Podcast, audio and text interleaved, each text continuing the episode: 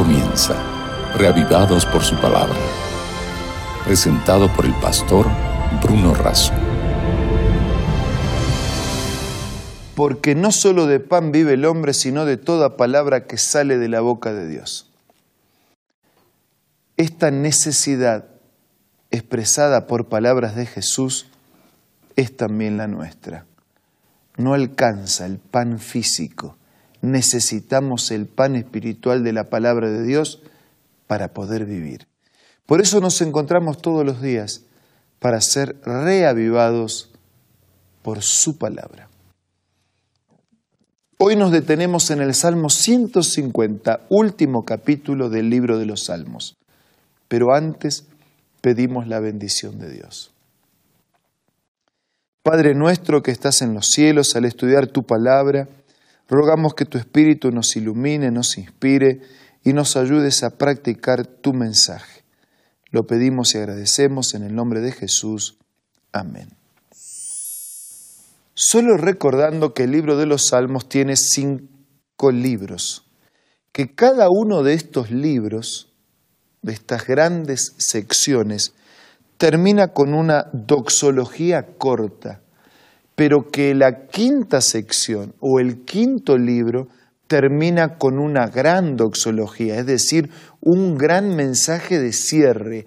Es algo así como el resumen no solo de esta última parte, sino de todo el conjunto de los 150 salmos. El resumen final lo podemos así sintetizar en una palabra, alabar a Dios, en una frase, alabar a Dios. Ese es el resumen y ese fue el planteo a lo largo de todos los capítulos de Salmos, alabar a Dios. Y este salmo nos contesta, ¿por qué tenemos que alabar a Dios? ¿Cómo tenemos que alabar a Dios? ¿Y quiénes tienen que alabar a Dios? El Salmo nos introduce diciendo, ¿desde dónde? Alabad a Dios en su santuario, alabadle en la magnificencia de su firmamento, desde el santuario, desde el corazón, desde la grandeza de la inmensidad de Dios, desde el reconocimiento de nuestro corazón. Alabemos a Dios. Vamos entonces a intentar encontrar la respuesta a la pregunta ¿por qué alabar? Y esa respuesta está en el versículo 2. Alabad por sus proezas, alabadle conforme a la muchedumbre de su grandeza. ¿Por qué alabar? Por sus proezas, por la multitud, por la muchedumbre de su grandeza. Dios es un héroe, pero de verdad. Las hazañas de Dios son hazañas. Las proezas son proezas, las victorias son victorias. Por eso dice, alaben por sus proezas, por sus triunfos, conforme a la muchedumbre de su grandeza. ¿Por qué tenemos que alabar? Por sus proezas, por su grandeza. Segunda pregunta, ¿cómo tenemos que adorar? Y el salmista utiliza ahora echa mano de todos los instrumentos musicales de sus días. Alabadle a son de bocina, con salterio, con arpa, con pandero, con danza, con cuerdas, con flautas, con címbalos resonantes, con címbalos de júbilo. ¿Cómo tenemos que adorar? Con todo, con todos los recursos, con todos los instrumentos musicales, pero más que un canto, más que una pieza musical, hay que alabarle con la vida. Y eso es lo que termina diciendo el Salmo. Primero contesta por qué, después contesta cómo y ahora contesta quién. Porque la vida es el cómo y es el quién. La vida es el mejor cómo para alabar a Dios. Mucho más que una pieza musical. Mucho más que ¿sí? que, el sonido de una trompeta, la vida alaba a Dios, la conducta testifica de la fe en las promesas de Dios. Pero no solo es el cómo, también es el quién. Por eso dice, Todo lo que respira, alabe a Jehová, aleluya. Es decir, alaben a Dios. ¿Quién? Todos. ¿Quién? Todos. ¿Quién? Todos.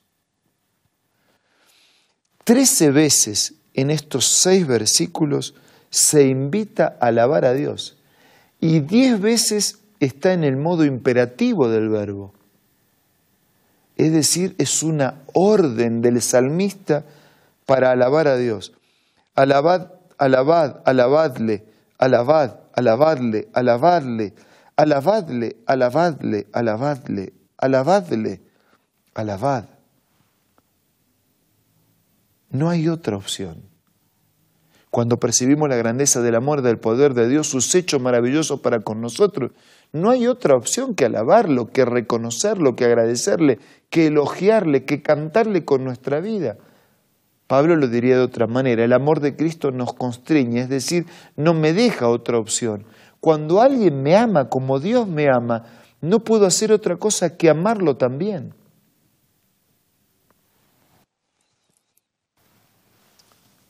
Los últimos seis salmos están llenos de alabanzas. En los últimos seis salmos no hay ni una queja ni un solo pedido. Es una alabanza en la tierra como un anticipo de la alabanza en el cielo. Aquí en la tierra nuestras alabanzas están mezcladas de quejas y de pedidos. Pero en el cielo ya no habrá quejas, ya no habrá pedidos. Aquí en la tierra comenzamos a alabar como se alabará en el cielo y como pronto juntos lo alabaremos a Dios por toda la eternidad. Elena de Huayder, en el libro, famoso libro, El conflicto de los siglos, termina su último párrafo del libro diciendo, el gran conflicto ha terminado. Ya no hay más pecado ni, ni, pecadores. Una sola pulsación de armonía late en todo el universo de Dios, desde el átomo más imperceptible hasta lo vasto del universo. Todo en júbilo perfecto sin mancha, sin presencia de pecado, declara Dios es amor. Queridos, de aquí a poco estaremos adorando a Dios por la eternidad. Estaremos alabando. Ya no habrá quejas, ya no habrá pedidos. Todavía aquí en esta tierra alabamos mezclando gratitud con pedidos y agradecimientos con reclamos. Pero de aquí a poco, cuando Jesús regrese, ya no habrá quejas, ya no habrá reclamos. Hoy terminamos la lectura de los salmos. Maravilloso, ¿no es cierto? Maravilloso. Los salmos son una inspiración que su mensaje siga siendo una inspiración para todos nosotros. Que podamos aprender aquí en la tierra a alabar a Dios de la manera que lo alabaremos por la eternidad. Y que la mano fuerte y sanadora de Dios sea en su vida. Y que el imperativo de alabarlo quede en nuestro corazón. ¿Por qué alabar? Por sus proezas ¿Cómo alabar? Con la vida.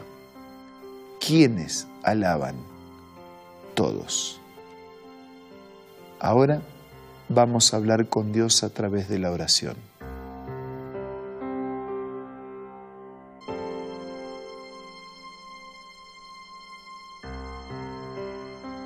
Padre nuestro que estás en los cielos, te damos muchas gracias porque podemos alabarte y reconocerte como nuestro Dios. Y hoy entremezclamos súplicas y alabanzas con peticiones y reclamos. pero ayúdanos a vivir de tal manera, siguiendo tu palabra, que cuando regreses podamos vivir contigo para siempre, alabarte por la eternidad, ya sin peticiones ni quejas, adorando la santidad de tu nombre para siempre. Quédate con todos nuestros amigos y suple la necesidad de cada uno. Te lo pido y te lo agradezco en el nombre de Jesús. Amén. Muchas gracias por acompañarnos. Mañana iniciamos la fascinante lectura de los proverbios de Salomón. Nos reencontramos mañana para seguir siendo reavivados por la palabra de Dios. Esto fue Reavivados por su palabra, presentado por el pastor Bruno Razo.